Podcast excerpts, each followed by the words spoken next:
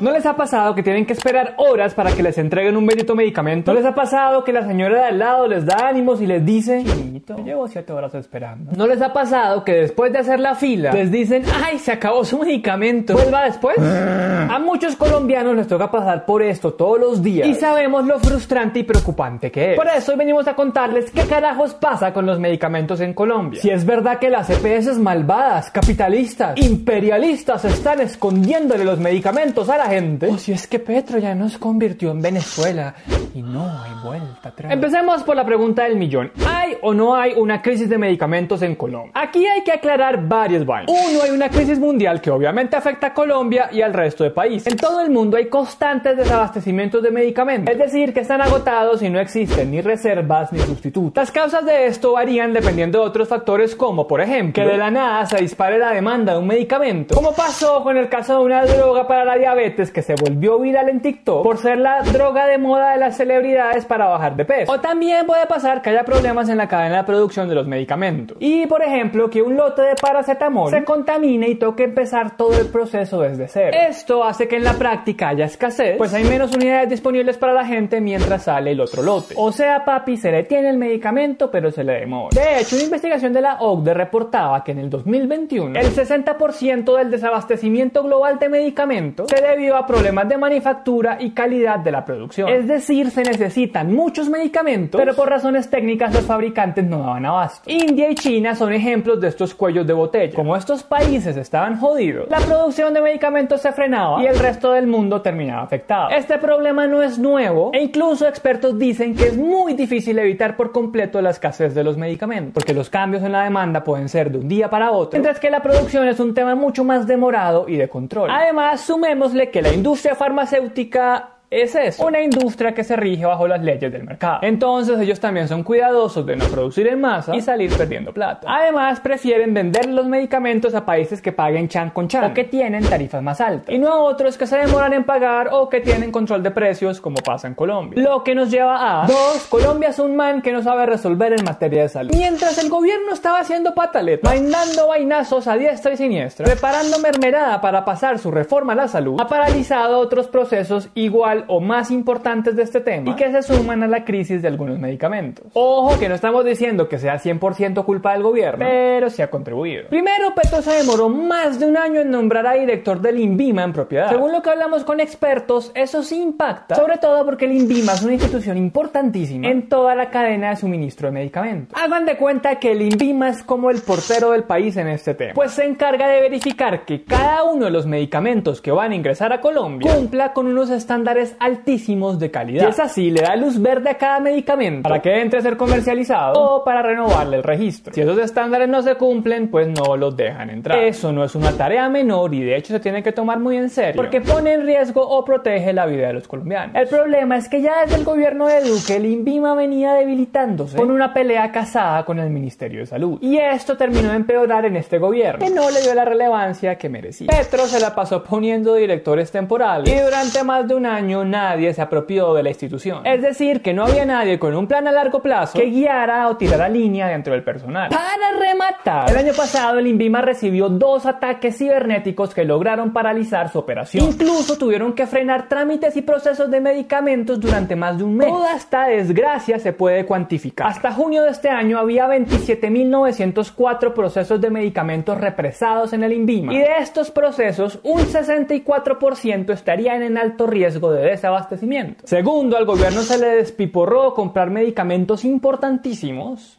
Lo que pasa es que se me despiporró estamos viendo las consecuencias. Vean, el Estado colombiano tiene la obligación de gestionar la compra de medicamentos muy delicados y que solo se consiguen en el mercado internacional. A esto se le conoce como compra centralizada. Estos son medicamentos costosos y de producción muy escasa, por eso al Estado le toca directamente negociarlos. Y claro, como todos los países necesitan esos medicamentos, les toca mandar la solicitud de compra a tiempo para que queden en lista de espera. Pues resulta que mientras el Ministerio de la Salud estaba de corcho en corcho, el gobierno se retrasó en la compra de medicamentos para la tuberculosis y y para la hepatitis C. En el primer caso, según médicos miembros del Comité para la Tuberculosis, el gobierno debe haber hecho la solicitud de compra más tardar en marzo para evitar cualquier desabastecimiento. Pero no, la hicieron hasta junio. Ya saben, resolviendo pero tarde. Algo similar pasó con los medicamentos para la hepatitis C. Incluso la Procuraduría ya les había advertido sobre este tema y el gobierno, bien, Gracias. El problema es que estos medicamentos son imposibles de conseguir para un paciente. Solo el Estado los puede adquirir y que el gobierno haya tratado con tanta ligereza temas tan delicados y vitales para tanta gente. Solo deja ver lo que realmente le importa. Hacer show. Y de gestión, más bien poco. Por eso es que la semana pasada el Tribunal de Cundinamarca le dio la razón a la Procuraduría y le dijo a Minsalud y al director del INVIMA, bueno mijo, se me ponen las pilas arreglando el meollo en el INVIMA. Y de paso definen cómo le van a responder a los pacientes por esos medicamentos que no han podido conseguir. 3. El sistema de salud está lleno de hoyos negros que lo están desfinanciando. Recordemos que nuestro sistema, mal o bien, cubre al 95% de las personas. Y tenemos una de las cifras de gasto de bolsillo más bajas en toda América Latina. Esto quiere decir que las personas no tienen que sacar tanta plata de sus ingresos para costear los gastos en salud. Y ojo que esto es distinto a lo que las personas con salario contribuimos mes a mes. Estamos hablando de que si sucede un accidente y usted se parte un pie, no va a tener que pagar una cuenta de millones de pesos. Y esto implica que en el Estado recaen muchos gastos, incluido el de los medicamentos. Hace varios años existía una lista en la que se enumeraban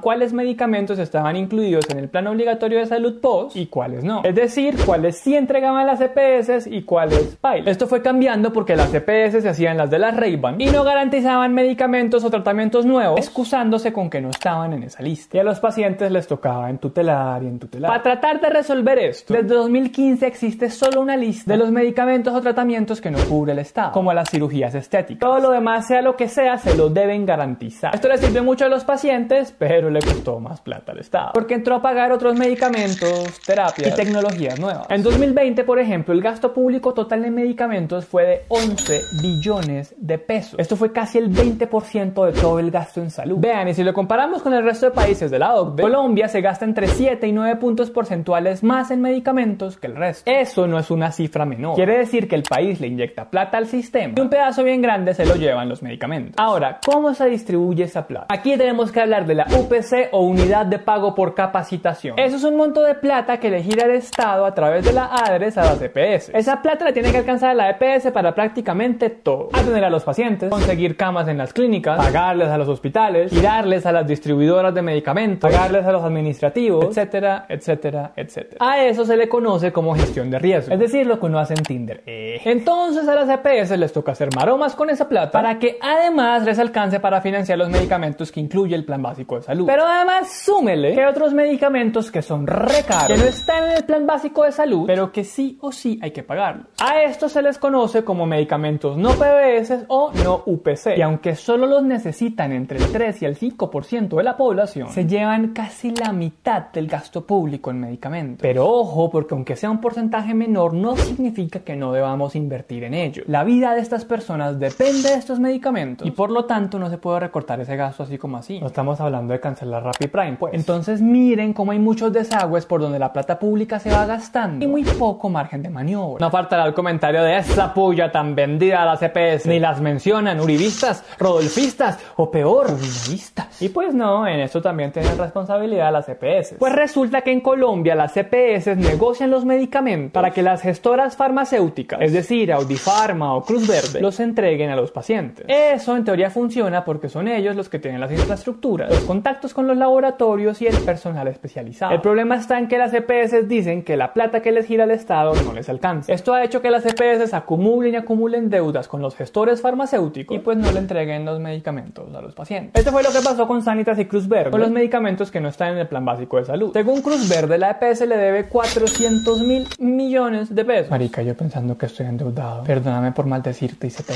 El lío es que Cruz Verde dejó de entregar los medicamentos no PBS a los pacientes más vulnerables. Y a Sanitas le tocó renegociar y llegar a un acuerdo con Autifarma, otro gestor farmacéutico. Esto no tendría que pasar, porque las EPS deberían tener reservas de plata para evitar llegar a esta crisis. Pero eso es como pedirle a uno que llegue a final de mes raspando olla y con la mitad del sueldo ahorrado. Pues no, si se necesita la plata para la urgente hay que usarla. Según los expertos, las EPS hacen esto por falta de plata, porque la UPC no alcanza para todo y no tienen con qué ahorrar. Ahora, si es cierto que las EPS no son una caja negra y deberían ser más transparentes entregando información sobre los procesos, contratos y deudas que tiene. Esto no solo ayudaría a aclarar el ambiente político actual, sino que daría luces para entender dónde están las fugas de los recursos públicos.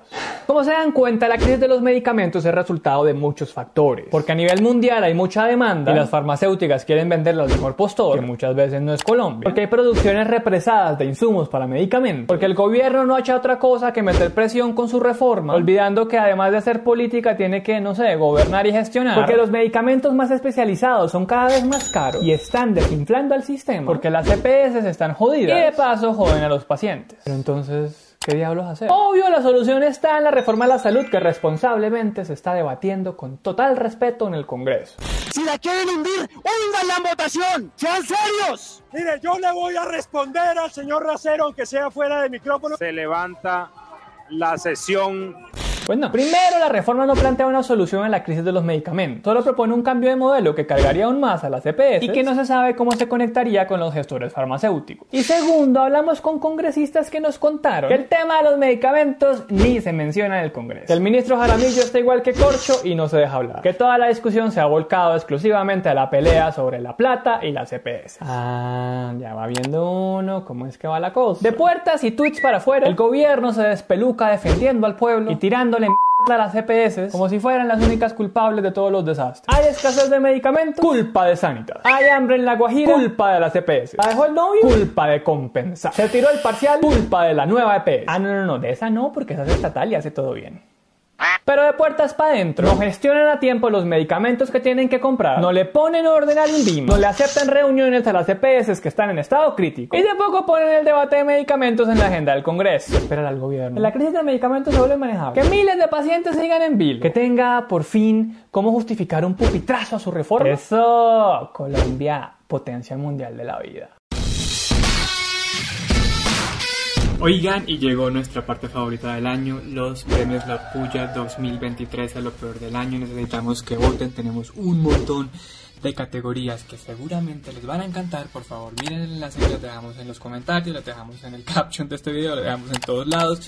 Voten, ayúdenos a elegir, que ya pronto va a ser esta ceremonia y no perdamos esta linda tradición de premiar a lo peor del país. Muchas gracias a nuestros backers leyenda, muchas gracias a todos ustedes por vernos. Recuerden darle like, compartirlo y nos vemos muy pronto.